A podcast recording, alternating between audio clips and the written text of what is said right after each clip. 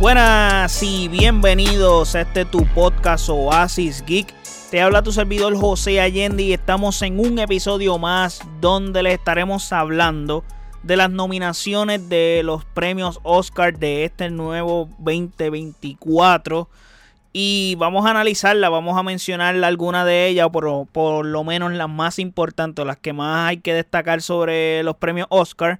Vamos a hablar de ella, pero antes, no olviden seguirme en nuestras redes sociales como Oasis PR, Facebook, X e Instagram. Y de igual forma, puedes pasar a nuestro website oasisgeekpr.com en donde están todos nuestros episodios y todas las plataformas donde habita este podcast. También, importante suscribirse a este canal de YouTube si lo estás escuchando en YouTube. Este episodio, darle a la campanita, muy importante para que te siga avisando todos los episodios cada vez que subamos y compartir, darle like, comentar. Eh, es vital que si consumes este contenido haga esas cositas porque me ayuda a mí y ayudas a, a que esta comunidad crezca, mano. Y sería interesante que lo hagan y se lo voy a agradecer un montón. Ahora, como les mencioné, premio Oscar de la Academia, mejor conocido, bueno, los premios de la Academia, mejor conocido como los Oscars.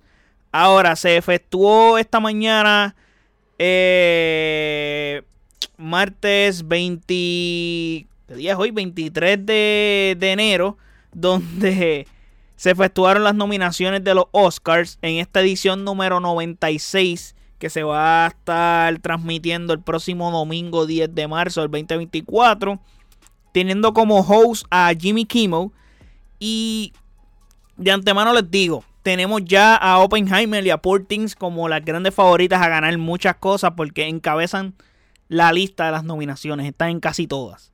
Así que vamos a comenzar mencionándole algunas de, o por lo menos las más importantes, sobre las nominaciones y vamos a ir tocando alguna de ellas, hablar sobre ellas. Como mejor película tenemos nominado a American Fiction, Anatomy of a Fall, Barbie, The Holdovers, Killers of the Flower Moon, Maestro, que es una película de Netflix eh, protagonizada por Bradley Cooper, eh, Oppenheimer, Past Life y Poor Things me parecen, desde mi punto de vista, de las que sí he visto, porque por ejemplo no he visto The Holdovers, no he visto Maestro. Eh, Maestro la voy a ver reciente en Netflix, que está en Netflix, la voy a ver y les estaré, les estaré trayendo la reseña y hablaré de ella. Hasta que no la vea, pues no puedo decir que es candidata. Y Holdover se va a estar estrenando esta semana en los cines de Puerto Rico, en, en los cines de Fine Arts de Caribbean Cinema. So, Estaré buscando la manera de ir a verla también para tener un picture sobre ella. Así que yo, a pesar de que yo puse como la película número uno eh, del año pasado como Killer of the Flower Moon, pienso que Oppenheimer es la que va a ganar esta, esta, esta premiación. Eh, Barbie se esperaba que estuviera aquí por todo lo que logró y siempre hay que poner una película mainstream en esta lista. Pero pienso que Oppenheimer es la que va a ganar la de mejor película. Eh, tiene todo para ganarla. De igual forma, en mejor director tenemos a Justin Strauss con Anatomy of a Fall, Martin Scorsese con Killer of the Flower Moon, Christopher Nolan con Oppenheimer, eh, Lantimos con Poor Things y Jonathan Glaser con The Song of Interest. Me parece aquí lo mismo. Pienso que Christopher Nolan va a ganar el premio de mejor director con Oppenheimer. Su trabajo con Oppenheimer fue espectacular. Eh, aún así veo a Martin Scorsese compitiendo fuerte con, con Christopher Nolan. Pero veo con más opciones a Yorgos Lantimos. Porque su trabajo de dirección fue bien interesante en la película de Portin. Yo lo mencioné, Portin no fue una película que me encantó muchísimo, pero eh, valoro el trabajo que se hizo en ella. Maybe hay detallitos que no me encantaron, que la reseña está en el podcast, que lo puedes pasar y escucharla. Eh, igual que la de Oppenheimer, igual que la de Kill of the Flower Moon. Pero veo a Purtings, eh, a Yorgos Lantimos, que tiene chances de ganar este, este, este premio. Pero para mí, Christopher Nolan lo va a ganar. Desde las películas que he visto, obviamente. Mejor actor tenemos a Bradley Cooper con Maestro, Coleman Domingo con Rosting, Paul Giamanti con The Holdovers, Killian Murphy con Oppenheimer y Jeffrey Wright con American Fiction. Según lo que he leído, Bradley Cooper es el que puede competir con Killian Murphy. Aparte de Killian Murphy es el favorito para ganar este premio. Estoy completamente de acuerdo cuando vea Maestro, pues puedo decirle si Bradley Cooper realmente tiene chances de competir con Killian Murphy. Por el momento, desde mi punto de vista, tengo que decir que Killian Murphy es el que va a ganar este premio. Eso, ya de antemano, ya Oppenheimer va a tener tres aquí. Rapidísimo. Pero pienso que no, no tiene break alguno de los demás para competir con Killian Murphy. Eh, pero cuando vea Maestro les diré si realmente Bradley Cooper tiene chances de ganarle a Killian Murphy en esta, en esta nominación. Ahora, para el premio de Mejor Actriz tenemos a Annette Bening por Niat, eh, tenemos a Lily Gladstone por Killer of the Flower Moon, tenemos a Sandra Huller en Anatomy of a Fall, Carey Mulligan eh, por Maestro y Emma Stone por Poor. Yo dije que Emma Stone, su trabajo en Poor Things fue espectacular y lo mejor de la película es su actuación. Aún así, y no obstante, Lily Gladstone la partió en Killer of the Flower Moon y para mí lo va a ganar. Creo que mereció el Globo de Oro y también va a ganar el Oscar. Para mí, creo que ella es la que lo va a ganar porque Emma Stone ya sabemos lo que ella es capaz, ya tiene Oscar. Y Lily Gladstone fue una revelación y su trabajo en Killer of the Flower Moon fue impecable, gente. Esa es una aberración lo que ella hizo en esa película y creo que va a ser merecedora y yo creo que no tiene tanta pelea esta, este premio por ella. Puede sorprenderme porque los Oscars son medios extraños. Eh, pero si acaso alguien puede competir con ella sería Maston porque su trabajo fue espectacular y fue bastante exigente, vaya güey, o sea, se siguió muchísimo por las razones de las que ya le mencioné en la reseña de Porting, que si no la han escuchado puedes pasar a verla, bueno, escucharla en todas las plataformas de Oasis PR. Eh, ahora, mejor actor de reparto. Eh, aquí también veo un claro favorito. Pero vamos a mencionarla. Tenemos a Sterling K. Brown con American Fiction.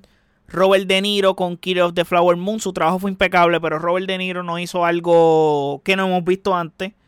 Robert Downey Jr. en Oppenheimer. Ryan Gosling con Barbie. Y Mark Ruffalo con Poor Things. Eh, Ryan Gosling, yo lo dije en la reseña de Barbie. Hizo un trabajo tan brutal que sí merecía estar aquí. Definitivamente él merecía estar aquí. Pero hasta ahí. No tiene chance. Tiene cero break de ganar. Ahora, Robert Downey Jr. para mí es el ganador aquí. No hay duda que su mejor actuación en una película desde, eh, desde Chaplin es esta. Y inclusive yo creo que es hasta mejor que, que, lo que hizo en Chaplin, aunque en Chaplin él fue protagonista. Eh, pienso que él va a ganarla. No hay break ahí. Creo que Robert Downey Jr. la partió en, en Oppenheimer. Inclusive puedo decir que él es el que hace que esta película sea grande. Aparte del trabajo de Killian Murphy que lo hace espectacular, pero Robert Downey Jr. le da otro color a esta película que, mano, ese segundo tramo de la película que tiene que ver, está completamente relacionado. El personaje de Robert Downey Jr. está exagerado, mano. Me encantó. So, para mí, Robert Downey Jr. va a ganar acá. Eh, mejor actriz de reparto. Tenemos a Emily Blunt por Oppenheimer. Eh, Danielle Brooks por The Color Purple, eh, América Ferrera por Barbie, Jodie Foster por Niat y Davin Joy Randolph por The Holdovers.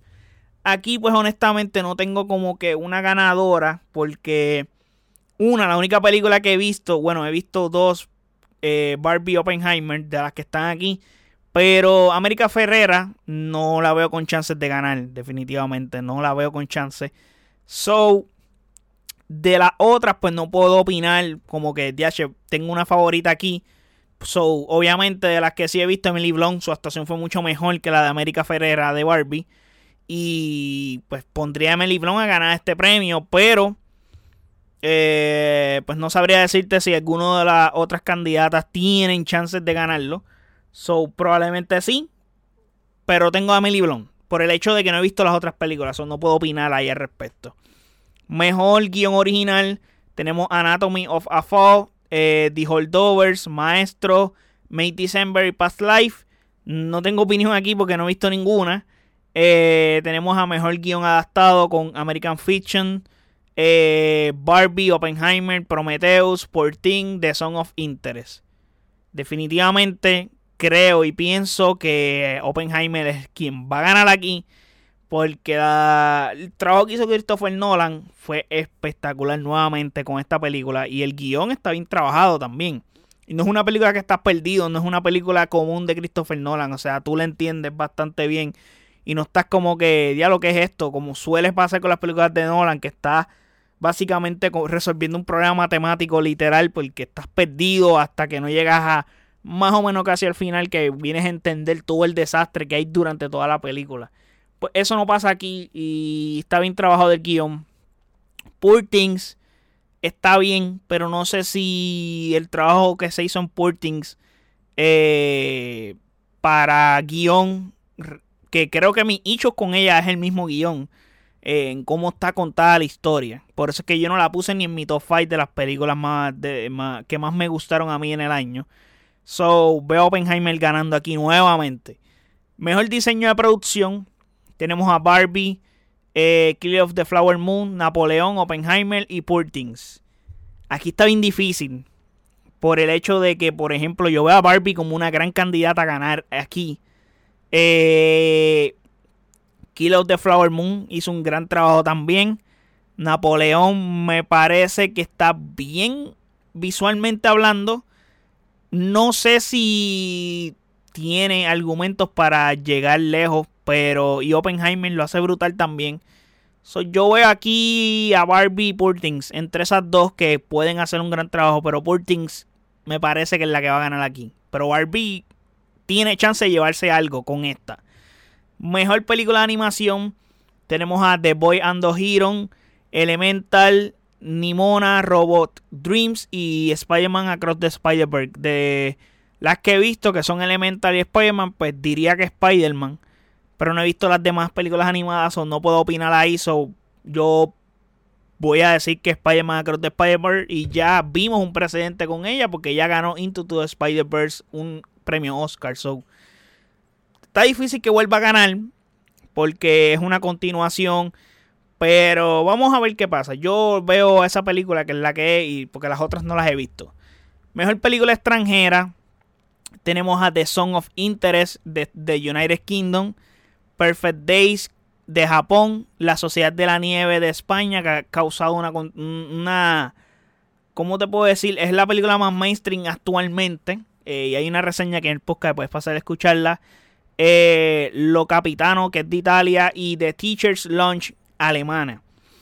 Me parece que la Sociedad de la Nieve, para mí, que es la única que he visto, by the way, tras que ha hecho más ruido que todas las demás, eh, tiene muchos chances de ganar, aunque The Song of Interest, que ya he visto que tiene varias nominaciones aquí. So, si tiene varias nominaciones aquí, eh, creo que va a ser mucho más valorada en esta. En, en esta nominación. Pero hay que ver porque a veces hay premiaciones que hay películas que ganan un montón de premios y el premio duro no lo ganan. Es extraño, porque si dominaste en todos los demás premios, en el duro no lo ganas, como que es bastante contradictorio, pero hay que ver qué pasa. Sobre la Sociedad de la Nieve tiene chance. Para mí, que está buenísima, by the. Mejor fotografía. Tenemos al Conde, eh, Kill of the Flower Moon, Maestro, Oppenheimer y Poor Things. Creo que en fotografía, aunque Poor tiene cosas interesantes, me parece que lo del ojo de pescado eh, mano, ¿cómo te puedo decir? Lo del ojo de pescado abusaron. El director abusó de eso. So, miría más con Oppenheimer. Porque Oppenheimer está exagerada, pero exagerada. Eh, comenzando con lo de blanco y negro y yendo para atrás, para adelante. Eh, y Kill of the Flower Moon también tiene buenas, buenísimas tomas. Creo que Martín Scorsese ahí hace un trabajo brutal. So, creo que Kill of the Flower Moon es la que va a ganar aquí. Eh, la tienen. Maestro, pues cuando la vea puedo opinar ahí. Eh, mejor vestuario. Tenemos a Barbie, Kill of the Flower Moon, Napoleón, Oppenheimer y Poor Things. Creo que aquí sin duda alguna va a ganar Barbie. Eh, la tiene demasiado muy fácil. Es la más resaltante. Y es la que más break tiene de ganar aquí. Es la nominación que más fácil se le puede hacer ganar porque tiene buenos competidores, by the way, como quiera, porque Kill of the Flower Moon tiene un, eh, tiene un buen vestuario, pero no es tan destacable, es como que no es tan complicado. Napoleón pudiera ser un gran competidor para Barbie. Eh, Oppenheimer está bien y Portings tiene, tiene opciones, pero para mí Barbie gana aquí. Eh, mejor maquillaje y peluquería. Eh, tenemos a Golda, Maestro, Oppenheimer, Poor Things y La Sociedad de la Nieve. Para mí La Sociedad de la Nieve, hands down, hands down. Loco, el maquillaje de esa película está exagerado, se ve tan realístico que es abrumador. Para mí La Sociedad de la Nieve, no, no tengo ni que discutirlo, aunque Poor Things tiene break, pero La Sociedad de la Nieve no, hay ni, no, no tiene ni color ahí eso. Oppenheimer está bien, pero La Sociedad de la Nieve es azul del trabajo del maquillaje y la peluquería que tienen. Brutal. Mm, y la recreación de esa historia que se ve tan exacta y tan igual, es exagerado. Mejor sonido, me parece que Oppenheimer, Maestro de Song of Interest, The Creator y Misión Imposible de Reckoning parte 1. Oppenheimer aquí va a ganar. Creo que no hay mucho que discutir aquí. Aparte de la que no he visto que es, de eh, que es Maestro. Eh, creo que Oppenheimer ahí va a ganar por lo de la bomba, el sonido, la tensión. Oppenheimer logra hacer eso y de la banda sonora también pienso que Oppenheimer va a ganar. Pero hay que ver. Tenemos a Laura Cartman con American Fiction. John Williams con Indiana Jones and the Dial of Destiny. John Williams es el GOAT de las bandas sonoras, pero no va a ganar aquí desafortunadamente para él. Una porque su peli la película de Indiana Jones eh, bye. Y no hay mucho que decir ahí. Robbie Robertson con Kill of the Flower Moon está bien. Louis eh, Goranson con Oppenheimer. Para mí, este, este dude eh, es buenísimo. Él es el que hace la banda sonora de Mandalorian también. Y es buenísimo el dude. Y tenemos a Kerskin Fendrick, que es el de Pursting. Yo creo que Pursting va a ganar.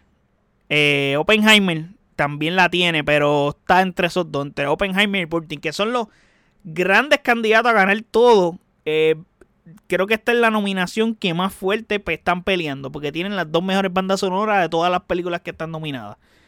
Y para ir terminando, en mejores efectos especiales, tenemos a The Creator, Godzilla Minus One, eh, Guardian of the Galaxy Volumen 3, Misión Imposible de Reckoning Parte 1 y Napoleón. Eh, pienso que entre The Creator y Godzilla están peleando fuerte. Napoleón puede ser otra que pueda hacer daño ahí, pero The Creator y Godzilla, por el hecho del budget, sin dinero, hicieron unos efectos especiales que lucen costosísimos. Y creo que tienen todos los chances del mundo entre esas dos películas ahí. So, hay más nominaciones, no las mencioné. Eh, ustedes pueden pasar a las páginas de los Oscars donde están todas las nominaciones ahí y, buscarlas y leerlas enteras. Ahí les hablé más o menos de las más relevantes como tal para no hacer un episodio tan exageradamente largo. Pero nada, vamos a estar pendientes de cuando se efectúen los premios, a ver quién gana, quién no gana. Si veo alguna película de las que están aquí que no hace, o sea, que, que, que está nominada y no la he visto, estaré haciendo la reseña y las estaré subiendo el podcast o estén pendientes a eso. So, no olviden darle a la campanita cuando se suscriban, que es bien importante. Y las votaciones de estas nominaciones se van a estar efectuando entre el 12 de febrero y el 27 de febrero del 2024. Así que interesante ese dato. Eh, nosotros no podemos votar, pero los que votan, pues esas son las fechas que tienen para votar. Y nada, me sorprende no ver, eso sí, a Margot Robbie nominada. Interesante que se olvidaron de ella y a Leonardo DiCaprio también.